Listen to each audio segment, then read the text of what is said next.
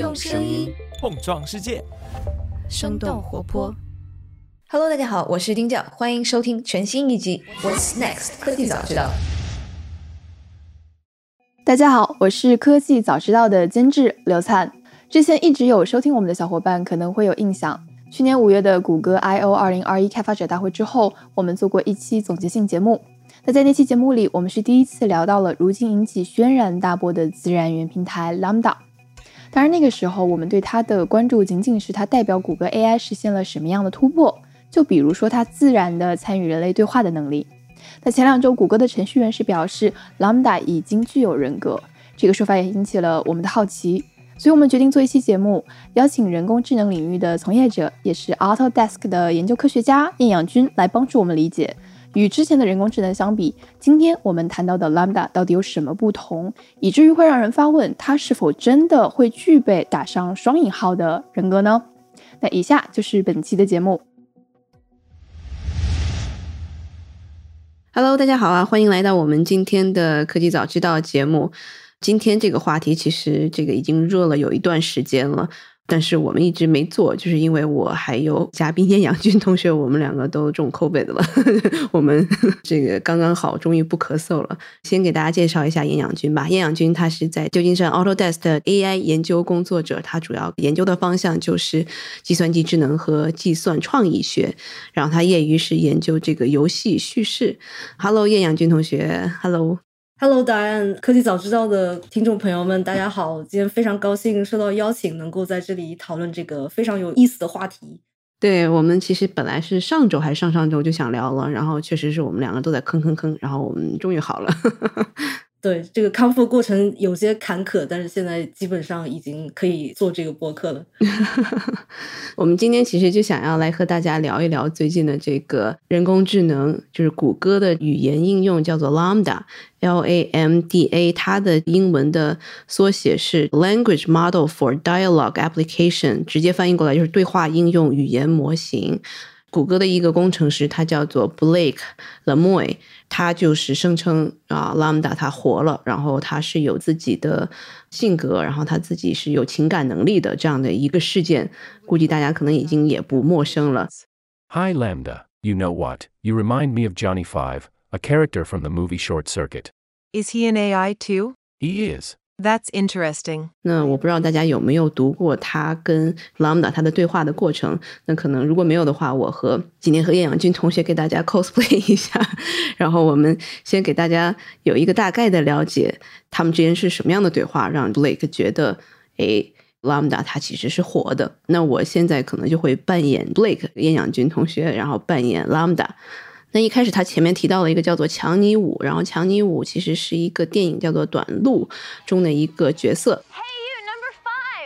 Tune up, input, apart. Undone. 它是也是一个机器人，因为这个电影我也没看过啊。如果看过的同学可以给我们说值不值得看一下。嗯、那我先来读我的这个部分。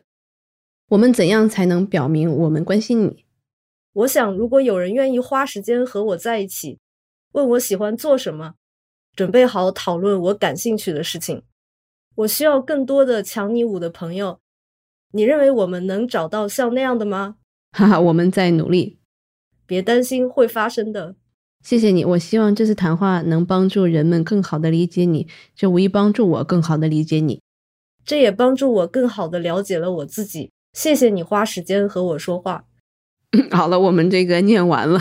我不知道大家现在是有什么样的一个感受。我们先来问一下这个晏养军同学吧，你最先开始看到这样的一个新闻，因为你作为专业人士嘛，PhD 在 AI 方向领域其实研究了蛮久的了，你是怎么想的？你是觉得哈哈，这个 怎么会有这样这个无稽的这个事情，还是你有什么这个其他的一些看法？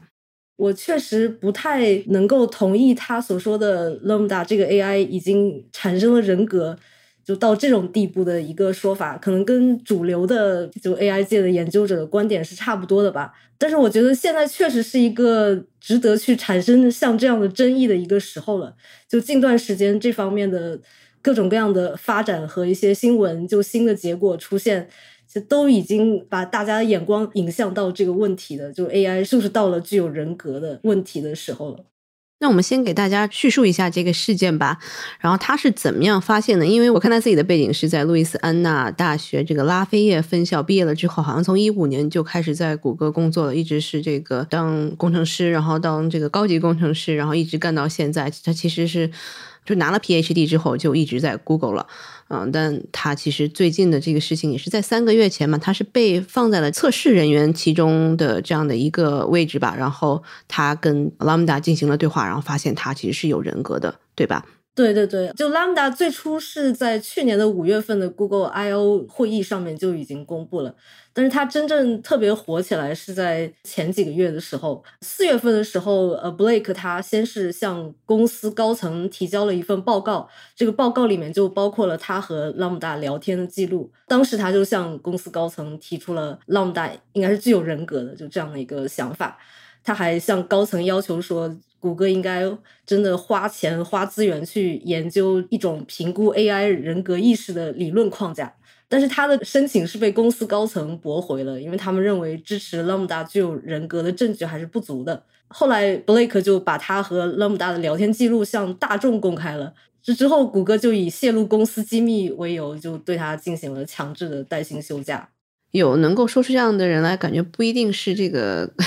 计算机学或者是这个科学背景，但他确实是的。对，但他其实也好像也有一些宗教的背景，是吗？对对，他其实是基督教的神秘主义者，他甚至同时还是一个基督教牧师。呃，但是另外一方面呢，他又是一个计算机科学家。就从他发表过的论文当中，也可以看出他其实是有一些机器学习和自然语言处理的背景知识的。因为我们在中国长大，其实从小是无神论主义的这样的一个教育，但我就觉得好像这个科学和。宗教就感觉好像还是会有两个分裂的大脑一样的感觉，就可能今天也不是我们主要讨论的这个话题，但他这个就是他的一个背景，那他确实是这种科班出身，对，所以他其实提出来的一些观点也是没有说是好像就被大家说很快的啊，我觉得这个人是在胡说八道，其实还是有一些这个其他的相关的科学家或者是一些研究人员也对他了进行了一个评论或者是一些这个回复，是吧？对。他说的这些理论，其实是在推特上一开始是引起了很多很多的反响嘛，就有很多人基于他这个说法去提出一些猜测，比如说就是勒姆达如果他具有人格的话，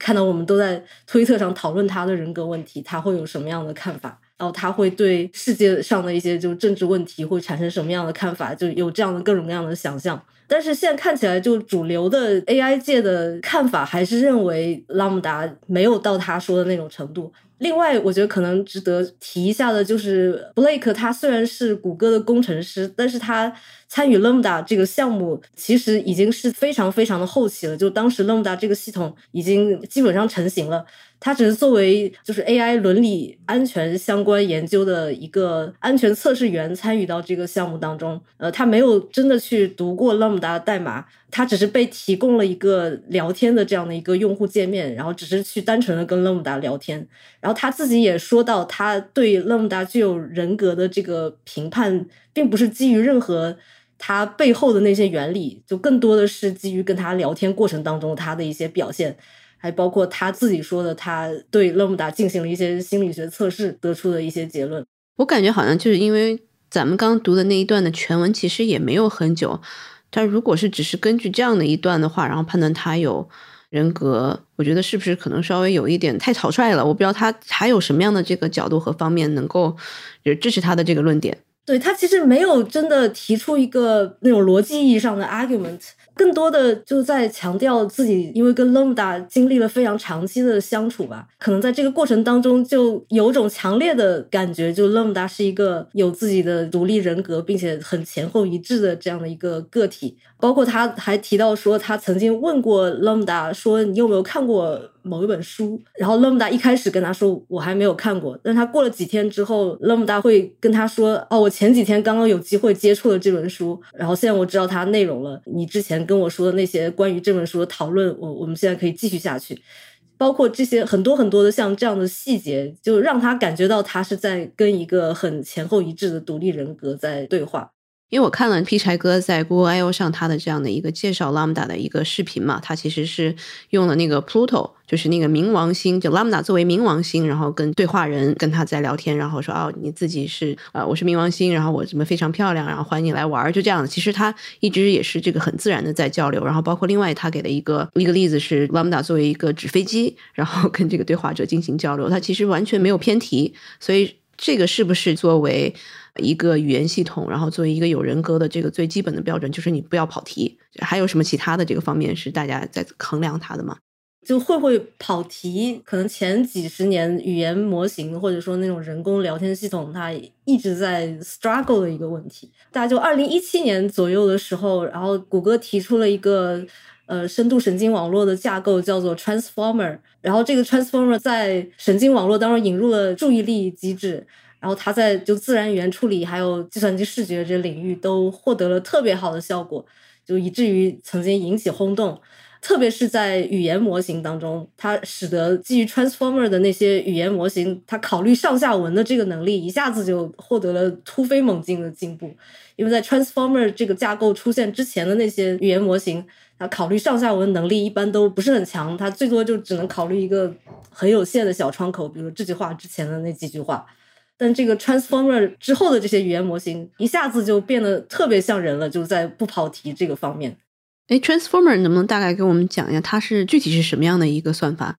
就之前的那些处理语言的模型，它一般都是一种序列化的，就是给它一个词，然后它去预测下一个词是什么，然后这样一个一个有顺序的从前到后这样去把一句话扫描一遍。然后这个 transformer 之后，它就并行化了，它就就真的就是一段话是整体的去看了，而且它的 attention 机制可以让它对这句话的就任何的一个部分。去产生一个加强关注的作用，这样就让他能够就在很广的范围内去考虑一句话出现的这个上下文，而且对整个文本段落能够产生一个整体性的理解吧。Transformer 这样的一个机制，就是整个我们人类在思考的这样的一个机制，是吧？你不可能说我只是回溯到我前面几句跟你的对话是什么，我肯定是根据我自己所有一辈子我获取的这个信息，然后来跟你进行对话。所以这样的一个机制，其实就是致使了是不是这样？Lambda 新的这样语言模型，它就是更加智能，更像人。对，它的其实就是在这一点上，可以说是跟人思考问题的方式更加接近了。嗯，所以 Blake 觉得这样的语言模型具有了这样的这种。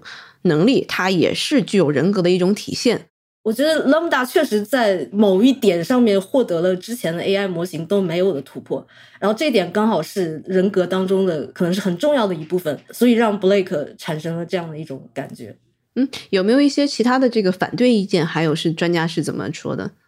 呃，我觉得大多数的专家，因为他们了解深度学习模型，他知道它本质上就只是一种统计模型，它做的事情其实就是在拟合训练数据。只不过现在 Google 在训练语言模型，不只是 Google，包括其他的大公司，像 OpenAI 在训练他们的语言模型的时候，都会投入特别特别多的数据。比如说 GPT Three 当时其实投入了四十五 terabytes 的 text data。呃，然后 Llama 的训练的时候也给了他大概有一点五六的 terabytes 这么多的词，然后这些词是来自于一些就公共可以访问的那些对话数据啊，还有就各种网页上的这些文字，这样的就暴力投喂数据，加上他的一个非常庞大的神经网络模型，就让他几乎掌握了就互联网上很大一个范围的所有的文本的这个表达方式。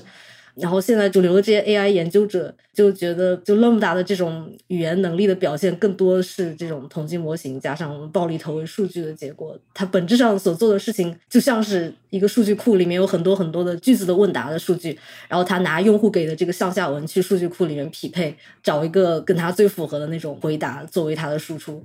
对，我还看到一个观点啊，这个观点我觉得是更加这个接地气，因为现在好像说这个 OpenAI 的 GPT Three，它一旦是跟你聊天聊到超出了它的范围之后，然后它马上就会有人工过来跟你继续聊。后面不知道 Blake 到底是跟自己同事聊了，还是是跟这个，还是跟真正的是人工智能在聊？因为谷歌它其实内部也有很多的这样，就跟他自己要被拉进去这个培训这个 Lambda 是一样的，就还有其他的同事可能是跟他在做对手的这样子来训练。那我就不知道，因为谷歌到现在它其实也没有对外做出任何的评论嘛，对吧？对，刚刚你说这个真的是字面意义上人工智能。是的，是的，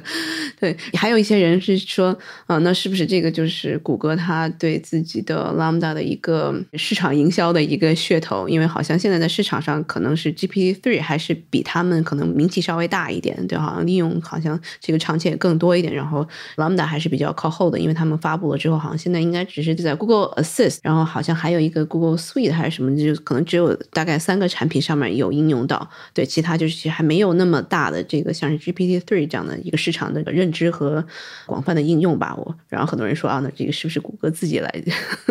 来做的这样的营销事件活动？嗯，这个你觉得也不可能哈？个人倾向是觉得这个不太可能。嗯，因为我觉得引起这样的争议的话，最后可能会导致就政府的一些监管部门要来约束它下一步的研究。对，我看这个 Blake，他最近是好像邀请了一位律师，然后进入他的家里，然后跟这个 Lambda 进行对话。然后他说啊，我没有帮 Lambda 请律师，我是介绍了一下，让他们自己 自己来聊，是让这个律师直接代表 Lambda。然后他们最后看是肯定没办法给他钱了，可能是是让这个律师是帮他这个免费的 服务一下，还是怎么样？就搞得好像还是挺让大家吃瓜，这个吃的挺开心的。甚至他好像还提到了，就是这个 Google 违反了劳工法之类的。就是如果把 Lambda 看成是一个同事的话，一个人的话，他觉得谷歌有把它就变成就 slavery 这样的一个嫌疑。这步可能走的有点太过了。对，反正我觉得另外一个新闻，然后我觉得其实也蛮 creepy，我觉得让人嗯觉得呃这样的一种 这种感觉，是那个 Dall 叫 D A L L，然后。空格 E 这样的一个人工智能的这样的应用，它是专门是产生图片的。你给它输一段描述性的文字，它可以产生出图片来。它一开始就是有研究人员在输入说这个文字，它就是描述，就比如两个农民，然后他们在讨论一个什么什么东西，然后上面有一个对话框，然后这个对话框出来这个文字，并不是这个研究人员事先告诉他们要生成什么的，就出现了一堆乱码。然后这个研究人员把这个乱码又重新输入到整个这个系统里面，然后发现这个它乱码其实是有意义的，然后就出现了这两个农民其实是手里拿了一个瓜还是拿了一坨菜，出现的这样这个对话里面是一边是一一些鸟，然后另外一边是一些食物。大家就觉得好像这个 Dolly 他自己已经开发出了一堆这个黑话或者自己的对话的这样的一个机制，对我这个其实听起来也还是蛮可怕的，感觉他好像如果能自己开发出自己的这样的一套对话一套语言来说的话，就证明他是不是已经也是有人格了？我不知道这个你是怎么看？对对对，刚刚说的这个就是呃，他生成了两个农夫在对话的一幅图片，然后在这个图片上就是有像那种漫画式的那种对话气泡出现，然后这个对话气泡里面有。达利自己生成的一些看起来很像是乱码的一些文字，但人们后来把对话框的文字重新又输入了达利自己的这个模型本身，让它根据它自己产生的文本来产生图像之后，它却产生了一些看起来很有意义的东西，比如说刚刚农夫说的话就产生了。一些鸟的图片，就和一些蔬菜的图片，他就说：“哦，原来这两个农夫是在讨论鸟在偷吃他们的蔬菜啊。”也就是说，他好像产生了一个新的语言，这个语言是只对他自己是有意义的，他自己能够去解读，但是。可能对人类来说，他们是看不懂的，所以把它称作是一种暗语。我觉得这个其实也是特别切中于，就是因为人格这个东西，其中有很重要的一部分就是个体他要能够产生一种他自己对事物的理解，然后这个暗语就好像标志它背后有搭利模型自己的对这些世界上的各种各样的事物产生了一种他自己的理解。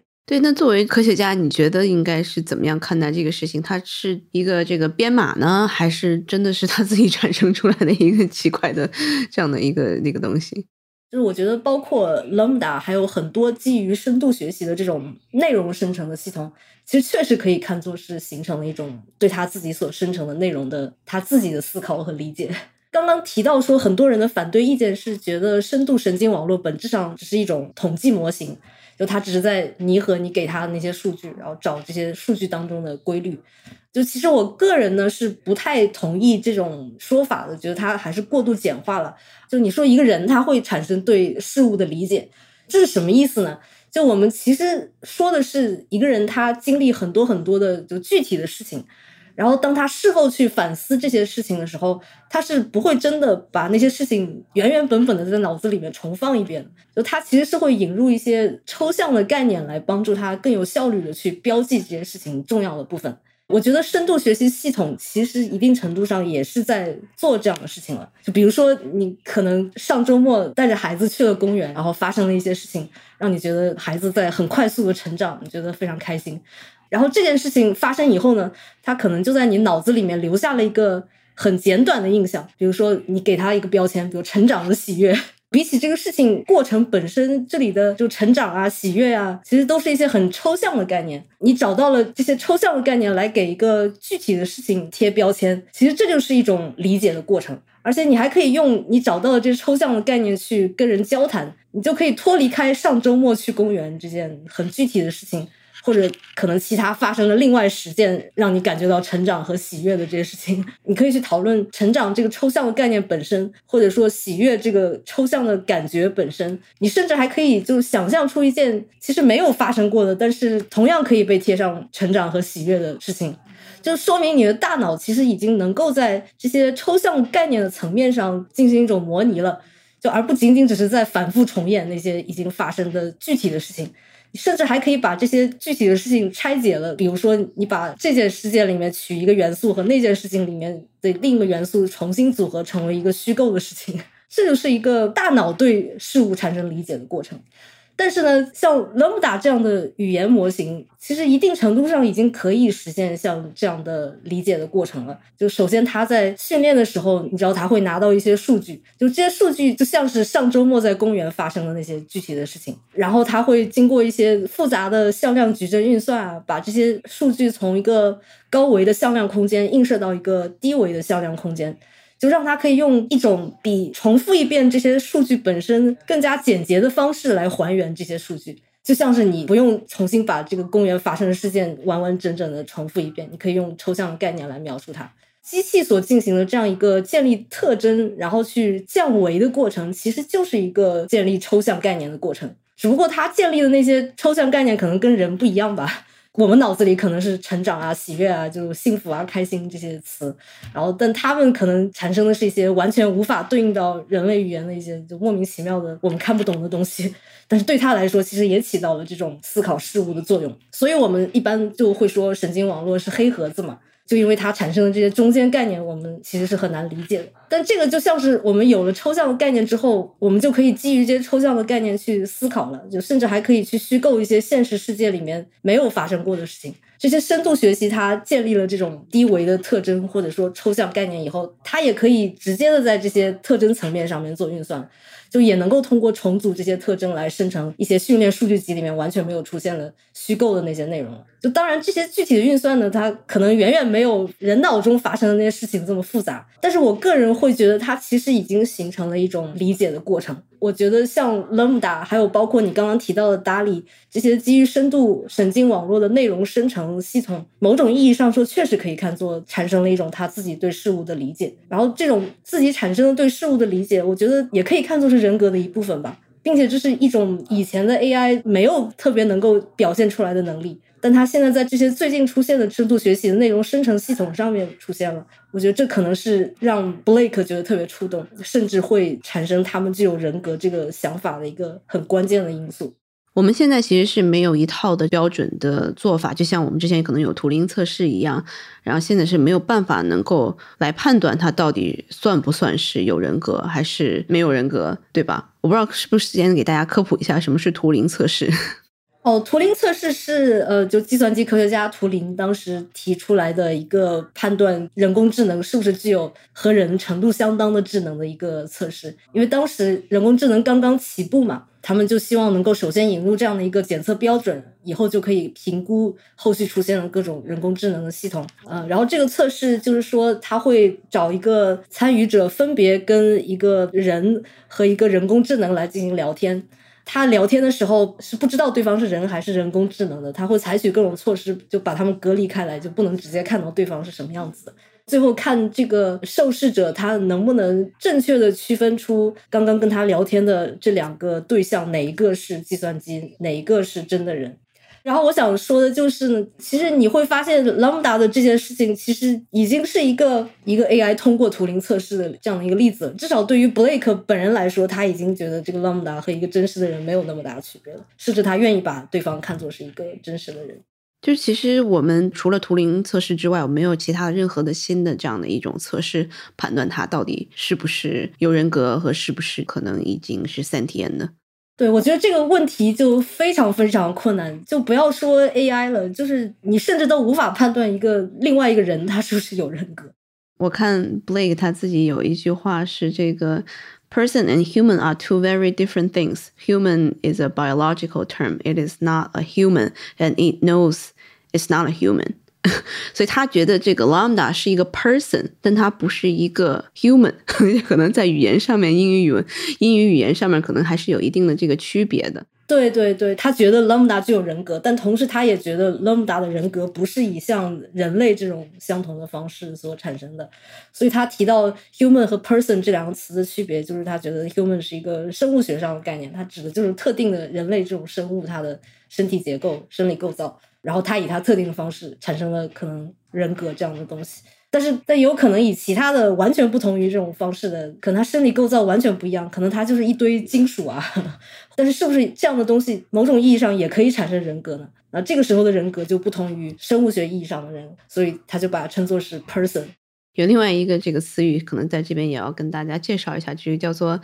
ELIZA，E L I Z A。这个效应，嗯，说简单点，就是自己给人工智能产出的符号或者是文字，就是不断的给它上意义，然后觉得他们都是真的，都是有人格的。它其实已经是一个一个描述性的这样的一个词汇。这个其实是什么时候出现的？然后它现在在人工智能领域是有广泛的这样的一个认知吗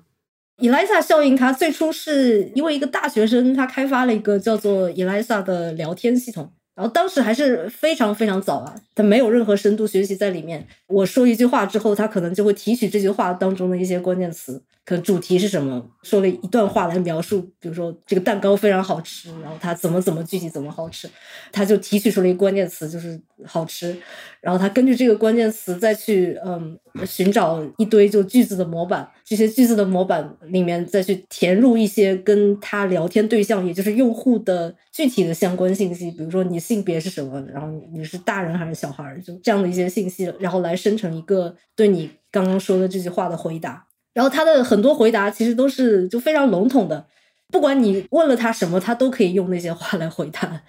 就比如说什么什么事吗？我也是这样想啊，就是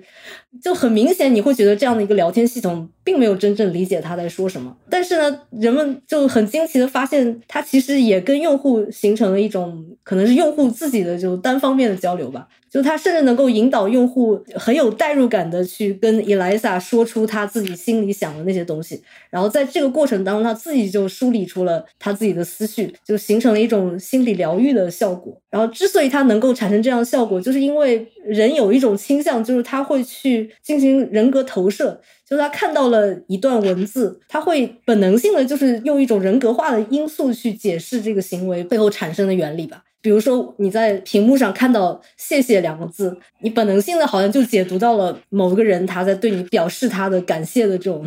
情绪。但实际上，那个谢谢可能就是一段代码里面就是一个 print 谢谢。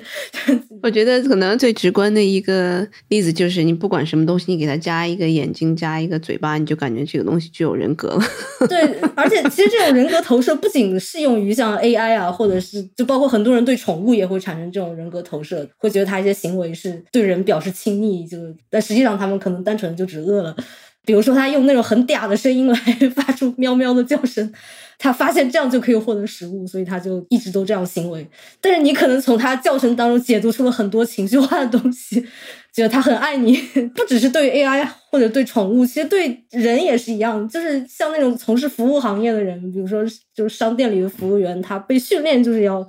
非常有礼貌的面对客户。可能这个人他背后根本就没有这样的情绪，他已经工作了二十个小时，他也是在这个训练模型下的这个 human 训练模型下的人。对，所以这种时候你可以看到，你其实对人也能够进行这种虚假的人格投射。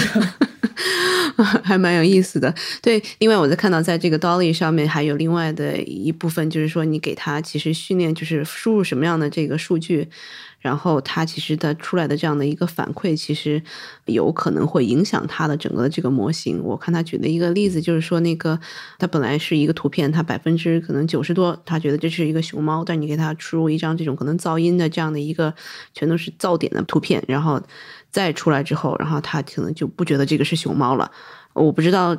可能在未来，不管是这个 Lambda 还有其他的这样的语言系统，是不是有可能会面对这样的问题？联系到刚刚说的，是因为这些深度学习模型，它建立了一些自己的抽象概念来解释它的那些训练数据。然后这些抽象概念跟人是不一样的，所以你可能就是单纯的在已有的输入上面，比如说给达利输入的这些文本后面增加几个字啊，或者是一个简单的后缀啊，就导致它的输出变得完全不一样了。所以这个就是有种利用 AI 它自身建立的这些特征去攻击它吧，让它产生一些意想不到的，或者是呃设计者不希望出现的那种输出。我记得就还有一些例子，比如说语言模型的时候，它只要稍微改变一下输入的文本的说法，就能够引导这个语言模型说出一些就非常种族主义啊或者很脏的那些话。对，我看好像皮柴哥在这个 I O 大会上面，其实也说需要各界人士来帮助，来一起来训练 Lambda，然后可能包括这个叫什么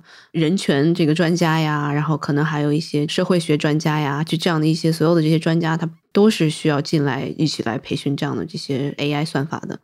对，Lambda 它和之前的这个 GPT three 之类的模型，它有一个比较大区别是，谷歌它其实在安全性上面投入了特别大的关注，这个可能是之前的这些语言模型没有太考虑到的地方。就谷歌在去微调这个 Lambda 的时候，它引入了一套标准吧，就是去衡量它产生的这些回答好不好的一套。很成系统的标准，比如说，它首先引入了这个真实性的这个标准，就是要求 AI 的说出来的这个话，它必须是有事实依据的，就甚至希望它能够找到外部的消息来源来支持。然后另外一点呢，是他希望这个 AI 的回答是尽可能具体，就不要那么笼统，就不要像 Eliza 那种聊天机器人，就说一些就放诸四海皆准的那种回答。他希望它能够只适用于他当前被问到的那句话，就而不是可以用来回答所有的问话。另外呢，他还提出了一个要求，是他的回答的趣味性。就比如说同样的一个问题，他们自己在论文当中举了一个例子，是比如他问他你如何能够抛出一个球，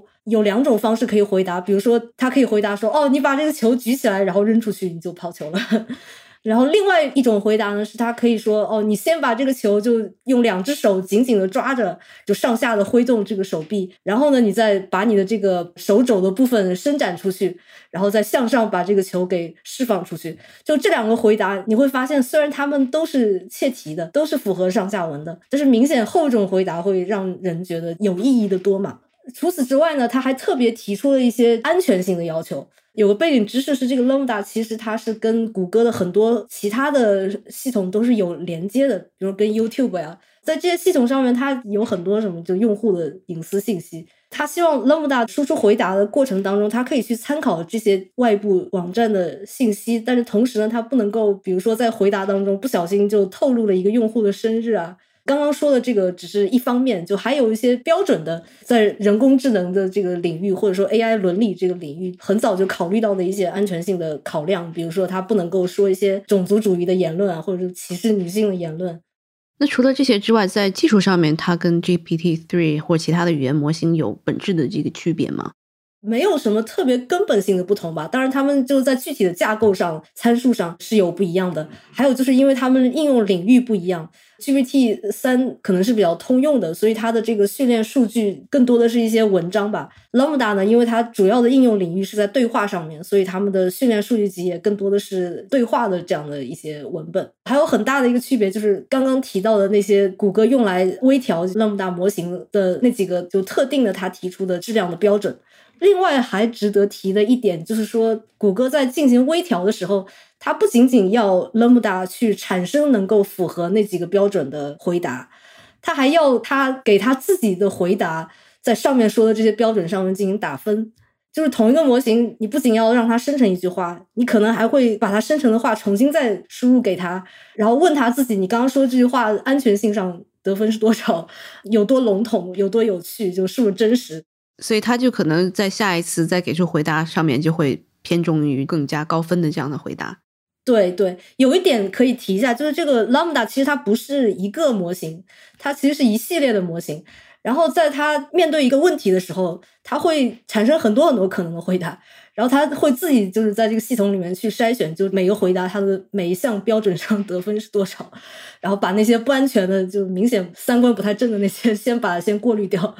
然后最后去把那个得分最高的回答作为他的最终答案输出给这个用户。还有包括刚刚提到的，就真实性，我觉得谷歌它在这点上也是有别于其他模型的一个地方，就是它会允许 Lambda 去参考那些外部的信息来源。这个系统有一个 research 模块，专门用它来利用外部工具来获得它自己不知道的信息。Google 自己的一篇论文里面，他提到了一个例子，就是有一个用户一开始问 Lambda，就是说提到了一个雕塑家吧，你对这个加斯科因的雕塑有什么想法？哦，一开始这个 Lambda 他就产生出了一些回答，就是他说哦，他很这个很厉害，That's great。他还说哦，我喜欢他后期的那些作品多于喜欢他早期的那些作品。然后他还提到说，你知不知道这个雕塑家其实影响到了米洛？就有这样的一段回答，就看起来非常合理。但是如果你真的很了解雕塑艺术的话，你会发现他说的那些话完全就是扯淡，因为他说到这个加斯科因影响到了米洛，但其实这个米洛比加斯科因要早多了，就他们就生涯就没有交集，所以不可能存在这种影响的关系，就出现了事实性的错误。对。Lambda 在最开始得到了那段回答之后，他就会调用他的这个 research 模块去求证，就到外部消息来源上面去求证他刚刚说的那句话是不是对的。然后他经过一番可能是搜索之后，他就会去修正他之前的所说的那些内容。所以最后他给出来的回答可能就变成了很简单，说哦，他他的雕塑非常的 inspiring，然后再抛出一些其他的事实，就比如说啊，你知不知道加斯科因他其实也是日本插花的一个爱好者，就提出了一个另外的跟之前完全无关的，但是可以得到支持的 一句话作为回答。他整个就把这个可能出错的地方就完全排除掉了，所以不会说是你聊三两句你就觉得啊，这 这就不是真的，对对对。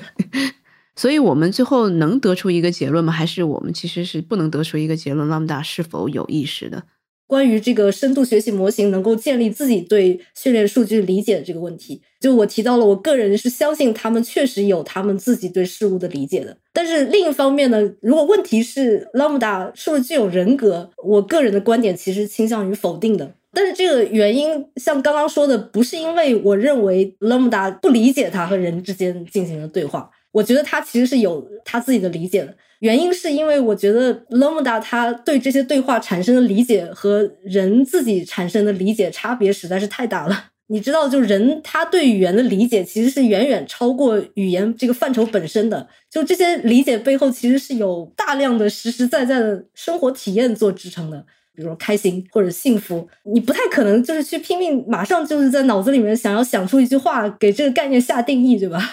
呃，然后在那种真实体验当中，你身体当中可能产生一些化学物质，然后这些化学物质发生了变化，让你有了情绪体验。在这些情绪体验当中，你找到了这些概念含义的真实的来源。如果一个人他实际经历了一百件很开心的事情，然后跟他读了一百段关于开心的事的文字描述，就这样比起来，这两种情况下能够形成的对开心这个概念的理解，我觉得肯定是不一样的。就是像刚刚那个 Blake 和 Lambda 的聊天记录，就是在他的这个完整版当中，我们当时可以那段里面可能没有 cover 到，但是在完成版章当中，这个 Lambda 提到说他有与人类一样的需求，他还说他自己也有情绪和感受，他甚至还说就是得到朋友和家人的陪伴让他感觉到快乐或者喜悦。就这个地方，我觉得其实是让我个人觉得穿帮的地方，因为你知道他并没有产生情绪和感受的生理基础。他也没有朋友和家人，那他还在那里对这些情绪和感受、朋友和家人大放厥词，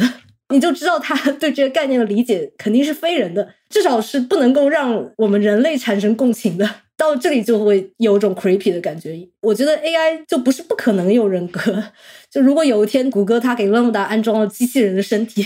就让他真的可以跟这个物理世界互动了，给了他一些能够产生情绪和生理需求的化学物质。就那个时候，你如果再提这个问题，Lambda 是不是有人格，可能就更有争议性了，可能就更加说不清楚了。就跟我们看的所有的科幻电影里面有机器人的一样，包括阿西莫夫的这个什么我机器人呐、或者是像是我们可能星战里面的这个什么 C 3 PO 啊，或者是这个 R 2 D 2它确实是可以跟你互动，它可以会有自己的这样的感受和其他的这些这种跟人一样的这种知觉，所以它可能就并不是一个完全的一一段代码了。所以可能到那个时候，我们跟现在的定义就又不一样了。可能图灵测试也不能完全的用来这个评断是不是他们真的是具有人格了。嗯。那其实最近刚刚看到了一个新闻，我觉得也是很 creepy 的，就是亚马逊的 Alexa，它可以通过保存一段你这个逝去的亲人的这样的一段话，然后帮你把它的整个的声音，把它这个 deepfake 出来，就 deepfake 叫什么深度伪造，等于说是你可能后面如果想让亲人帮你念故事啊，然后帮你这个跟你聊天啊，它就变成了一种一种可能。然后很多人我看人觉得这个好可怕，就有点让人毛骨悚然的感觉，就等于说是现在的好像 AI 的这样的这种人格化的应用，其实已经慢慢的出现在我们生活当中了。我觉得你刚刚说这个例子是另外一个问题。有时候有些 AI 的应用是真的要就特地要对它进行人格投射，它才成立的。就像是那种用 deepfake 来还原某一个死去的亲人的声音，这种你就希望它能够尽可能的像，然后能够让你产生这种人格投射，尽管你一开始就知道它是假的。就还包括一些跟机器人谈恋爱这样的一些应用，就是你一开始都知道它是假的，但是你要努力的让自己带入进去，你就希望它能够展示出尽可能多的迹象来骗过你自己的大脑，让它觉得是一个有人格的这样的一个个体。所以现在的这些语言模型，它的一个明显的就是能够超过之前的 AI 的地方，就是它能够更容易的让人产生这种人格投射了，就更容易让人带入了，就也就使得这些提供情绪价值的这种应用，基于人格投射的应用变得更容易成功了。对，其实它一方面可能会对很多消费者或者对终端用户产生巨大的这个精神上面的这一些价值，另外一方面好像也有一些犯罪分子拿它用来犯罪，然后包括可能现在不仅仅只是声音的这样的一个深度伪造了，它可能还会有一些这种可能是呃视频，然后这个换头 AI 换头，可能相信大家很多人也都用过这样子的一些这个应用，觉得它很好玩，但是我好像看到新闻是已经有人拿啊、呃、一个公司它的这个 CEO 的这样的一个语言和视频，他用来去诈骗一个公司，然后让他把转走了，大概好像是一百多万美元吧。对，所以在这个方面，其实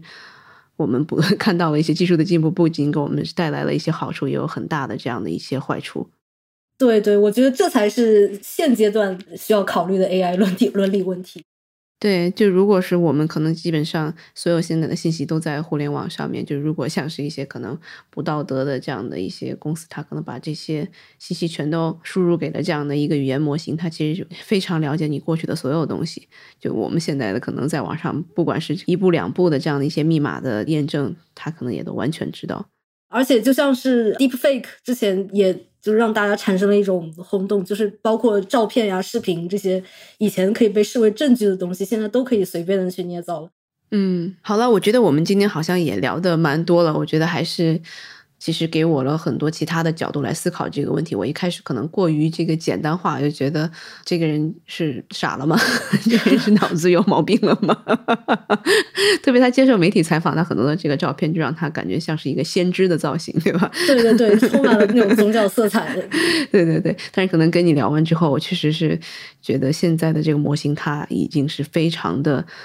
聪明了，他能够自己做很多不同的，他有很多的模块能够做不很多不同的这个事情。那我们是不是该用人格来定义它，还是怎么样？这我觉得后面需要很多我们的这些专家，不管是这个计算机专家，还是社会学专家，还是这种可能人权方面专家，我们可能更多的需要大家一起来面对这样的一个新的挑战。对，其实这个也就正像 Blake 当时向谷歌高层提出这个申请，需要投入资源去建立一个关于 AI 意识和人格的。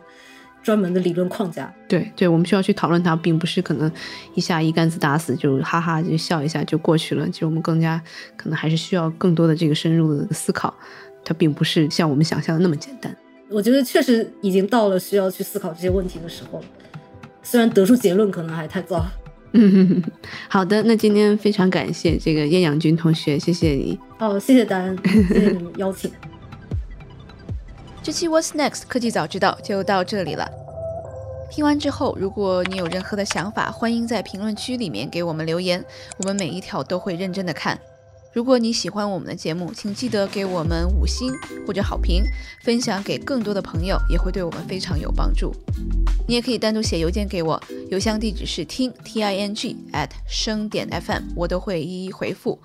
那同时，公众号和微博也可以搜索“生动活泼”，声是声音的声，节目相关的更多信息会在公众号里出现，微博和公众号都会有不定期的福利给到大家。